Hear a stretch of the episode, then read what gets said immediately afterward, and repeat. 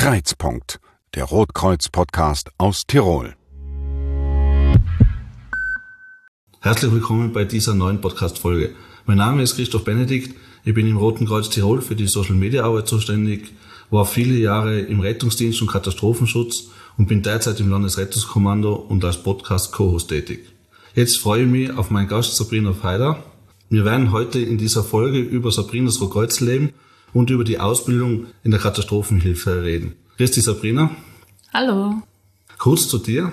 Deine Heimatdienststelle ist in Spugland und du bist circa seit drei Jahren im Rettungsdienst tätig. Zusätzlich unterstützt du das Landesrettungskommando bei Übungen im Bereich Foto, Video. Könntest du uns ein bisschen mehr über dich erzählen? Unsere Zuhörer würden gern wissen, wer du bist und was du so machst. Ja, also ich arbeite teilzeitmäßig bei der Mutter Almbahn an der Kasse, studiere nebenbei noch im Bachelor Boat- und Eventmanagement und bin eben freiwillig noch beim Roten Kreuz tätig im Rettungsdienst.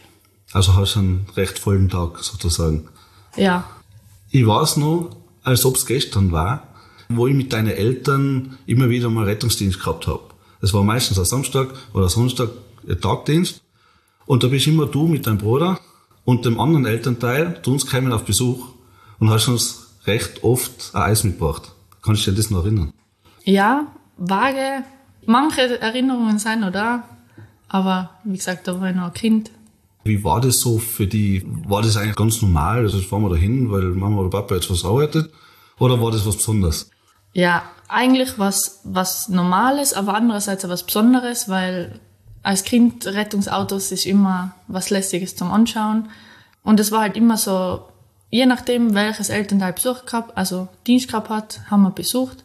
Mit Kuchen oder Eis, wie du schon gesagt hast. Wahrscheinlich dann haben sie uns das Rettungsauto gezogen und Blaulicht eingeschalten. Und als Kind ist das faszinierend. Also das, das ist ja etwas, was halt in Erinnerung bleibt. Und manche von denen, was früher da gefahren sind, sind halt immer noch im Rettungsdienst und mit denen fahre ich jetzt auch mit im Rettungsdienst. Und die kenne ich eben noch von früher. Ja. Und eben so andere wie Helmut, die waren früher auch schon da. Und der Adam Alex. Ja, genau. Das sind zwei. Sein ist, der Heldi ist hauptamtlich, der Alex ist freiwillig. Ich kann mir das gut vorstellen, also ich sehe das gerade bei meinem Neffen, dass das cool ist. Deine Eltern sind circa seit 20 Jahren beim Roten Kreuz und haben, wie wir gerade gesagt haben, die und dein Bruder immer wieder mitgenommen. Jetzt bist du im Roten Kreuz tätig und dein Bruder nicht. Was war denn das Ausschlaggebende oder woher nimmst du die Motivation, dass du sagst, ich will das jetzt auch machen, was meine Eltern gemacht haben? Oder war das eigentlich eine spontane Geschichte? Ja, also ich bin da, ich war davor eben Au pair in Irland für über ein Jahr, bin dann zurückgekommen und habe mir gedacht, ja, eigentlich ist es eine lässige Sache, was Gutes tun, sich freiwillig engagieren in der Freizeit. Und dann habe ich gedacht, jetzt fahre ich einfach einmal bei der Mama mit, mache ähm, Schnupperdienste, bin da drei, vier Mal mitgefahren und das hat mir nachher getaugt und dann habe ich mir gedacht, ja, dann probier es einfach, mach's einfach und dann sehe ich ja, wie es läuft, Genau. wie es mir taugt. Und ja, es hat mir getaugt und jetzt bin ich schon eben fast drei Jahre, vier Jahre im Rettungsdienst immer noch tätig. Wir haben jetzt über die, über deine Eltern, über deinen Bruder, über die Kreuzfamilie sozusagen geredet. Da gibt's noch einen Herrn, dein Freund, der war bei uns Zivildiener. Wie hast du den kennengelernt? Magst du uns da ein bisschen was erzählen? Also ich war nicht nur in Kremmerten, sondern auch in Seefeld. Und er war oben im Seefeld eben Zivildiener. Ähm, ich am zwei, dreimal bei mir eben mitgefahren als Anwälter. Und den habe ich dann halt auch noch öfter gesehen auf der Wache, wenn er nicht mit mir Dienst gehabt hat. Und eben da hat sich dann halt irgendwann eine Freundschaft entwickelt und mit einem anderen Zivildiener auch noch eine Freundschaft. Und irgendwann hat es nachher Klick gemacht.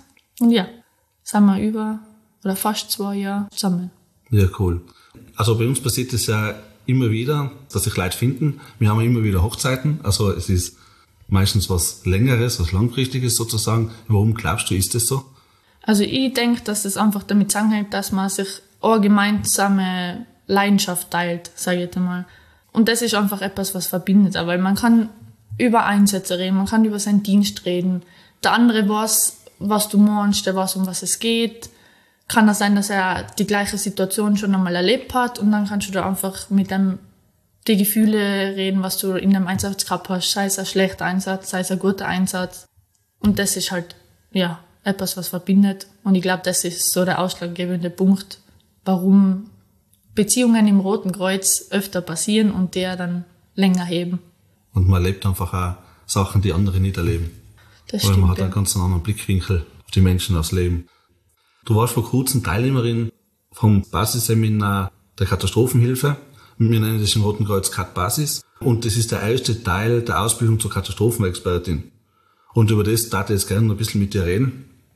Stell dir vor, du bist im Dienst, du holst dir gerade eine Jasen und an der Kasse redet dir einer an und sagt, hey, ich habe da auf Facebook was gesehen, ich habe so ein Seminar gehabt. Was ist denn das eigentlich? Beim CAT-Basisseminar kriegst du Einführung, was ist eine Katastrophe, was ist ein Großunfall, wie reagierst du da als Rettungsdienst drauf, sprich als ersteintreffendes Fahrzeug oder als Nachkommende. Und du lernst auch, wie man ein Zelt aufbaut, wie man alles herrichtet, was man alles beachten muss. Also wie man halt gewisse Dinge bei solchen Unfällen oder bei solchen Katastrophen, wie man das richtig handelt. Magst du unseren ZuhörerInnen kurz erklären, was der Unterschied zwischen Großunfall, Katastrophe und einem normalen Einsatz ist? Also ein normaler Einsatz, sagen wir, fangen wir jetzt mit dem Beispiel Verkehrsunfall an. Ein normaler Einsatz im Verkehrsunfall ist, und zwar drei beteiligte Autos, sage ich jetzt einmal. Fünf, sechs Verletzte, das ist eigentlich normal, also ein normaler Verkehrsunfall. Großunfall, das ist zum Beispiel früher noch am Zöller Berg einmal ein Busunglück, wo dann schon die Verletztenanzahl, sagen wir mal, über 20 ist. Und dann Katastrophen, das können Erdbeben sein, das können Tornados sein, Murenabgänge und sonstiges. Und da ist halt dann der Unterschied, das ist dann eine Katastrophe, das heißt, da sind mehrere hunderte Leute, tausende Leute betroffen. Beim Großunfall kann sich das noch einschränken. Ja, genau, also kann man sich das ganz grob vorstellen. Es gibt Ja. natürlich exakte Definitionen. Und du kanntest ja die ganzen Katastropheneinsätze daheim in den Nachrichten ein bisschen zuschauen und auf der Couch liegen. Warum willst du genau dorthin, wo andere eigentlich wegholen? Warum ich das mache? Weil ich habe einfach so eine soziale Ader. Ich mag anderen Menschen helfen, ich tue das gern und das ist in dem Fall einfach, viele Menschen brauchen Hilfe, ich kann da helfen. Ich habe jetzt die Ausbildung angefangen dafür. Ich kann denen helfen und kann denen schauen, dass sie wieder Dach über den Kopf kriegen, dass es ihnen gut geht, dass es ihnen besser geht, dass Familienangehörige nicht andere Familienangehörige verlieren. Und ja, das ist einfach, das tue ich gern. Ja, das ist eine super Einstellung, weil solche Einsätze gehen ja meistens recht lang, mühselig und können hier und da mal ein bisschen gefährlich werden. Aber so Leute braucht es einfach, dass man, dass man einfach welche da sind, wenn das ganze Haus fällt, wenn wirklich nur mehr in Unterleibele und ein Foto da stehen die Leute sagen jetzt, weiß ich nicht mehr was tun. Das ist natürlich klar. Bei der CAT-Basisausbildung, das ist ja der erste Teil, dann gibt's noch CAT-Einsatzausbildung. Was ist da der Unterschied? Also beim CAD Basis war viel Theorie, eben die Einführungen, was das ist, was man da machen kann, was man machen muss, Zelt aufbauen und einfach so eine Einführung, was das überhaupt ist, was da auf uns zukommt. Und beim CAD Einsatzseminar, da üben wir das alles, was wir in der Theorie beim Basis gehört haben, wandeln wir da in Szenarien ein, da werden verschiedene Szenarien durchgespielt, eben Verkehrsunfall, Erdbeben, sonstiges, was halt so bei uns auch im Tirol passieren kann. Und auf den Ernstfall, das üben wir beim CAD-Einsatzseminar. Hat es beim CAT-Basis-Seminar was gegeben, wo du gesagt hast, ich weiß das jetzt noch nicht, wo du eigentlich überrascht war oder irgendwas Besonderes, weil deine Eltern sind ja auch schon sehr aktiv in diesem Bereich und arbeiten im Landesrettungskommando mit, aber weil sie wahrscheinlich viel mitgekriegt haben in den letzten Jahren. Ja, also ich war ähm, vorletztes Jahr 2019 schon beim CAD-Einsatzseminar dabei, eben als Medienbeauftragte. Ähm, hab da auch schon viel mitgekriegt, wie Szenarien ablaufen können, dass das auch oft hektisch ist, wie es halt auch im echten Leben sein kann. Und jetzt bei dem Basisseminar war halt für mich neu Zelt aufbauen, weil ein Zelt habe ich noch nie aufgebaut, schon gar nicht so ein Eisenstangenzelt. Und da merkt man schon, dass das schon, vor allem wir haben das bei 30 Grad machen müssen, sollen. Ähm, und da merkst du schon, was das eigentlich für eine Herausforderung ist. Und auch dann die Geräte, was wir haben, Stromaggregate, Heizungen, das ist schon etwas, das finde ich richtig cool und das habe ich davor noch nicht so gewusst. Ja, das Zelt aufbauen, das ist so ein Thema. Man braucht es eigentlich nie, so gut wie nie. Und das ist genau das Problem, dass man das dann übt und lernt. Und dann muss man meistens 20, 30 von den Dingen aufbauen. Und das ist natürlich mühselig. Wie ich vorher gesagt habe, Einsatz kann recht hautlang und mühselig sein, aber natürlich hat das einen Modsinn und also bringt die Menschen viel. Was erwartest du vom Cut-Einsatz?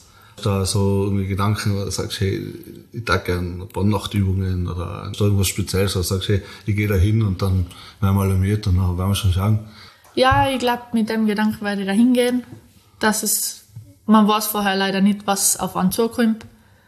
Eben dadurch, dass ich 2019 dabei war, als Medienbeauftragter habe ich gewusst, was es für Szenarien gibt, aber als Teilnehmer, äh, da fragst du das dann erst, wenn es losgeht. Also da kommt dann wirklich Alarmierung, wie im Ernstfall.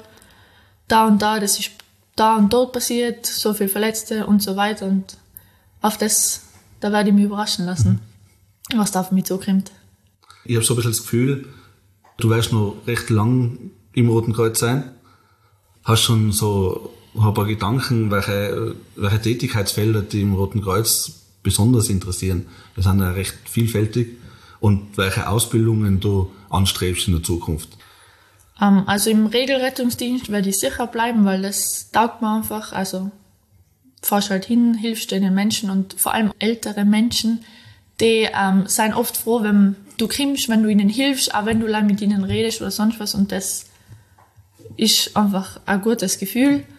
Ähm, dann im Landesrettungskommando bin ja noch im Medienteam, im S5 würde ja weiterhin gern bleiben, da weitermachen und ähm, eben jetzt gerade Einsatz, gerade Basis und vielleicht noch eben dann mit der Führ Führungskräfteausbildung oder Offizierslaufbahn.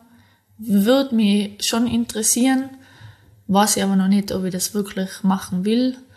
Und ähm, ich habe mir jetzt auch gemeldet für, für die Fahnenabordnung weil das sind auch so Sachen, die kann man in der Freizeit machen. Das ist eine Ablenkung. Ja. So in die Richtung, glaube ich, wird es wahrscheinlich ja, wir sind, gehen. Wir sind echt ein Verein und haben ein Vereinsleben.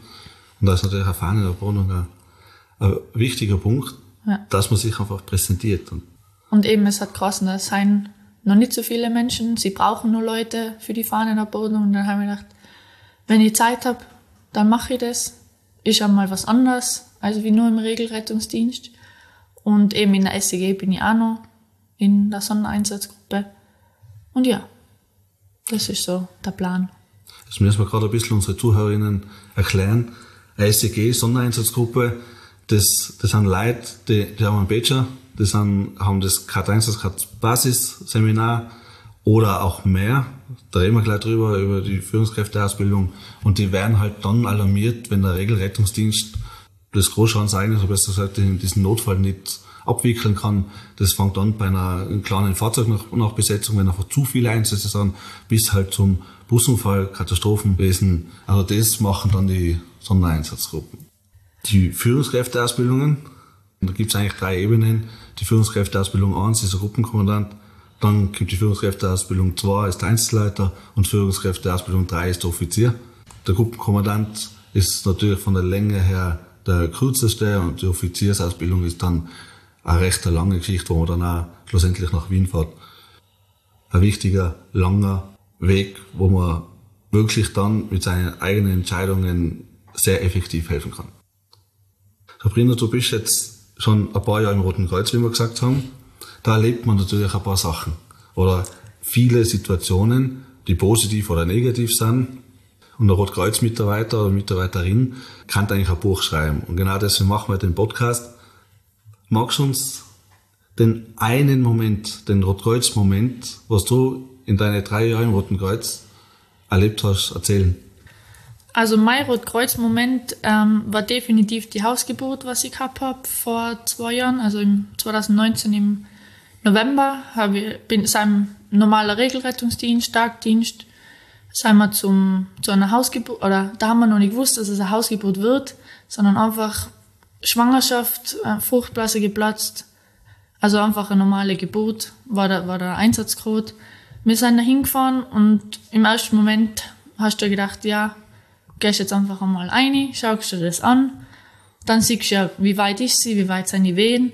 Und eben, da wird der Notarzt auch mit alarmiert, wo der eingetroffen ist, wollten die Notärzte, dass wir sofort ins Krankenhaus, also einpacken und fahren. Dann hat sich aber herausgestellt, dass eben schon der Kopf zu spüren war und da zu sehen war. Und dann haben wir gemeinsam mit dem Notarzt entschieden, wir bleiben daheim, machen ein Hausgebot. So war es dann auch. Hat, das erste Kind war das. Hat nicht lange gedauert. Nach ungefähr 15 Minuten war das Kind da. Ein gesunder Bub. Und dann haben wir eben Kind und Mutter eingepackt, sind mit denen ins Krankenhaus gefahren. Und für mich war das die erste Hausgebot. Also geboten habe ich schon mehrere gehabt, die haben es aber alle rechtzeitig noch ins Krankenhaus geschafft. Aber eben die Hausgebot, das ist, die wird mir für immer im Kopf bleiben, die werde ich nie vergessen. Das war einfach ein schönes Erlebnis. Also, sobald das Kind heraus war, geschrien hat, war einfach der glücklichste Moment eigentlich für alle Beteiligten. Sowas mitzuerleben. Dadurch, also selber habe ich noch keine Kinder gekriegt und deswegen ist das nochmal mehr besonders, weil es einfach etwas ist, was ich noch nie selber erlebt habe. Sprich, ich kann mich da jetzt nicht in die Situation einfühlen, wie es der Mutter gegangen ist, aber für mich im Rettungsdienst war das einer der glücklichsten Momente, deswegen ist das auch mein Rotkreuz-Moment.